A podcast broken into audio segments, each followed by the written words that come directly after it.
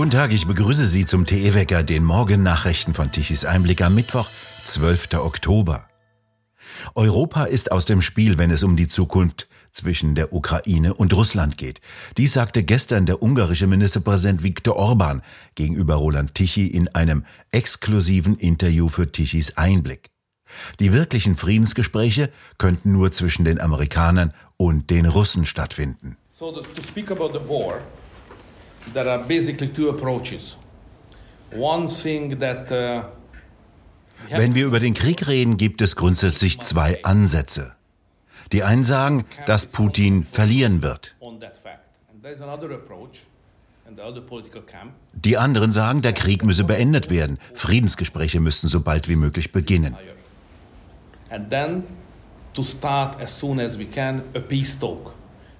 Hauptsächlich wird über das Lager gesprochen, das offensichtlich für den Krieg plädiert.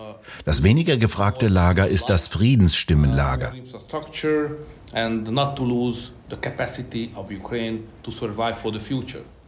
Das andere politische Lager sagt, wir brauchen einen Waffenstillstand, um nicht noch mehr Menschenleben zu verlieren, um nicht noch mehr Infrastruktur zu verlieren und um nicht die Fähigkeit der Ukraine zu verlieren, in Zukunft zu überleben.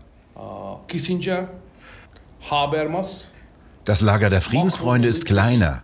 Papst Franziskus, Kissinger, Habermas gehörten dazu und ein wenig Emmanuel Macron und natürlich der kleine ungarische Premierminister. Also und natürlich Elon Musk.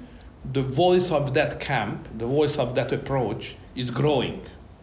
Die Stimme dieses Lagers wächst. Wer kann äh, Zelensky zu Friedensgesprächen bewegen?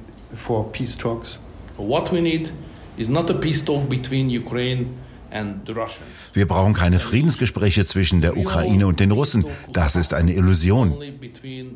Die wirklichen Friedensgespräche können nur zwischen den Amerikanern und den Russen stattfinden, weil die Amerikaner im Grunde genommen diejenigen sind, die hinter den Ukrainern stehen und sie unterstützen. Viktor Orban sagte übrigens nicht, die Ukraine müsse aufgeben. Die Zahl der Firmenpleiten steigt weiter an. Im September dieses Jahres wurden 34 Prozent mehr Insolvenzen im Vergleich zum Vorjahresmonat angemeldet. Vor allem steigende Energiekosten seien nach Darstellung von Kreditreform dafür verantwortlich, dass Unternehmen ihre Rechnungen verspätet oder gar nicht zahlten. Das Ausfallrisiko bei Unternehmen steige derzeit fast wöchentlich, sagte der Leiter der Wirtschaftsforschung von Kreditreform der neuen Osnabrücker Zeitung. Heute beginnt in Kornwestheim bei Stuttgart die zweite Verhandlungsrunde in den Tarifverhandlungen der baden-württembergischen Metall- und Elektroindustrie. Die IG Metall plant dazu eine Kundgebung vor dem Verhandlungsort. Die erste Runde endete vor vier Wochen ohne Annäherung, während der Hauptgeschäftsführer des Arbeitgeberverbandes Südwestmetall von extrem schwierigen und volatilen Zeiten mit stark gestiegenen Energiepreisen sprach, forderte die Gewerkschaft für die rund eine Million Beschäftigten acht Prozent mehr Geld mit einer Laufzeit von nur einem Jahr. Die acht Prozent Lohnerhöhung gingen an der Realität vorbei, so Südwestmetall. Immer mehr Firmen stünden wegen dramatisch gestiegener Energiepreise mit dem Rücken zur Wand. Es drohten Verlagerungen ins Ausland, so der Verband.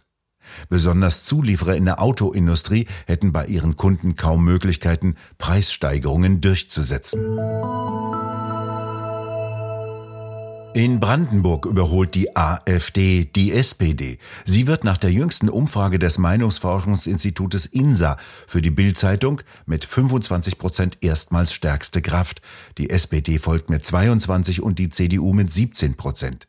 Die Grünen liegen mit 11 Prozent auf Platz 4 vor den Linken, die auf 10 Prozent kommen.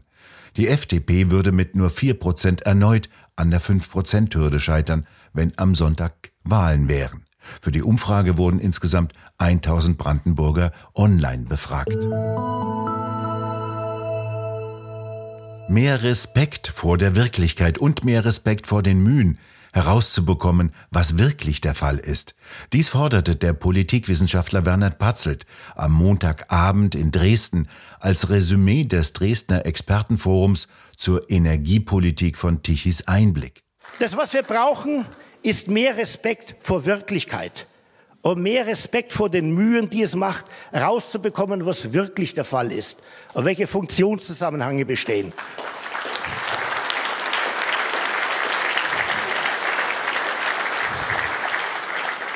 Und in Deutschland ist es Mode geworden, zu glauben, wenn ich mir ein politisches Ziel setze, dann ist es nachgerade gewährleistet, dass dieses Ziel auch erreichbar ist. Aber das ist ein Irrtum. Selbst eine noch so große parlamentarische Mehrheit kann aus einer Windstille keinen Wind generieren. Sie kann vielleicht aus einem Mann rechtlich eine Frau machen, das will ich nicht bestreiten. Aber ob das dann auch schon die Physiologie verändert und die Anschlussfragen, das steht wiederum auf einem anderen Blatt. Und das, das ist ja sozusagen nur das Spielgeld des größeren Zusammenhangs, um den es geht, nämlich Wirklichkeitsvergessenheit und Lust an dem, was feierlich heißt, Voluntarismus. Ich will etwas, dann geht es auch. So, wie kommen wir raus? Durch Respekt vor der Wirklichkeit. Was kann uns Hoffnung geben? Die Wirklichkeit schlägt zurück. Die Wirklichkeit schlägt zurück. Wir haben ein Rendezvous mit der Wirklichkeit, gerade jetzt aufgrund der Energiewende, jetzt aufgrund des Ukraine-Krieges, beziehungsweise präzise des russischen Angriffs auf die Ukraine. Das sind Rendezvous mit der Wirklichkeit. Und das Rendezvous mit der Wirklichkeit bei den Folgekosten unserer Energiewende, das betrifft nun alle. Jene mit dem geringeren Einkommen stärker als die mit dem größeren Einkommen. Aber auch dort hat man in der Familie meistens Leute, denen es schlechter geht als einem selbst. Wir haben ein flächendeckendes Rendezvous mit der Wirklichkeit. Und hier wird man dann auch nicht mehr argumentieren können, es seien ja lediglich populistische Fantasien, dass die Energiepreise steigen. Es sei ja sozusagen ein rassistisches Vorurteil, dass irgendjemand uns kein Erdgas mehr liefert. Alle diese Vernebelungsmöglichkeiten sind bei den jetzigen Energieproblemen nicht mehr gegeben.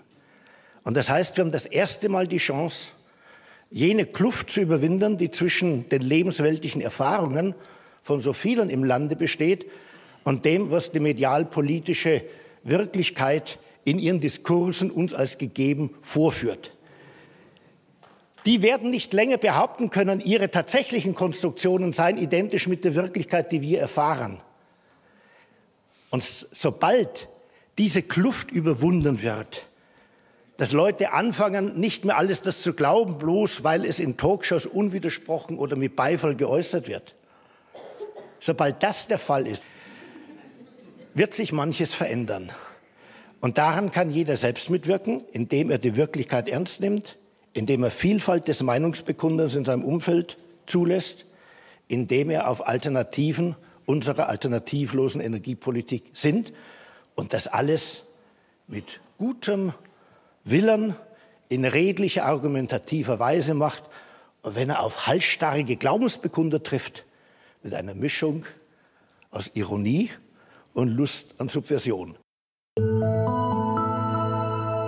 Noch knapp 10.000 Stimmen werden für die Petition Stuttgarter Erklärung gegen den Atomausstieg benötigt, wie der Initiator Professor André Tess gestern Abend bekannt gab. In der Erklärung heißt es wörtlich, mit der Petition Stuttgarter Erklärung vom 25.07. forderten 19 Erstunterzeichnende aktive Professorinnen und Professoren deutscher Universitäten vor dem Hintergrund der sich verschärfenden Energiekrise sowie der vom IPCC und der EU als CO2-arm und nachhaltig eingestuften Kernenergie die sofortige Aufhebung der Atomausstiegsparagraphen und eine Prüfung der sicherheitstechnischen Betriebserlaubnis, um deutschen Kernkraftwerken den Weiterbetrieb zu ermöglichen. Bei mindestens 40.000 Stimmen muss die Petition im Petitionsausschuss des Bundestages gehört und das Thema Atomausstieg behandelt werden. Die Petition ist mit Hilfe von Google einfach zu finden, indem Petition 136760 eingegeben wird. TE Wecker diesmal wieder mit Wetter, musste gestern aufgrund der großartigen Veranstaltung in Dresden ausfallen. Es bleibt jedenfalls weiter Energiewendewetter. Das Wetter unterstützt Habeck und seine Freunde und macht mit mildem und warmem Wetter weiter. Es muss also noch nicht sehr viel geheizt werden. Der Gasverbrauch hält sich in Grenzen. Ein stabiles Hochdruckgebiet liegt weiterhin über Europa und nach Nebelauflösung meist sonnig und trocken. Im Süden und im Norden können sich verstärkt Wolkenfelder halten. Temperaturen 15 bis 18 Grad, nachts bei 6 bis 8 Grad. Allerdings weiterhin schlechte Zeiten für die 30.000 Windräder. Sie drehen sich kaum, bewegen sich höchstens im Schwachlastbereich. Strom kommt also weiterhin aus Kohle- und Kernkraftwerken. Wir bedanken uns fürs Zuhören. Schön wäre es, wenn Sie uns weiterempfehlen. Weitere aktuelle Nachrichten lesen Sie regelmäßig auf der Webseite tichiseinblick.de und wir hören uns morgen wieder, wenn Sie mögen.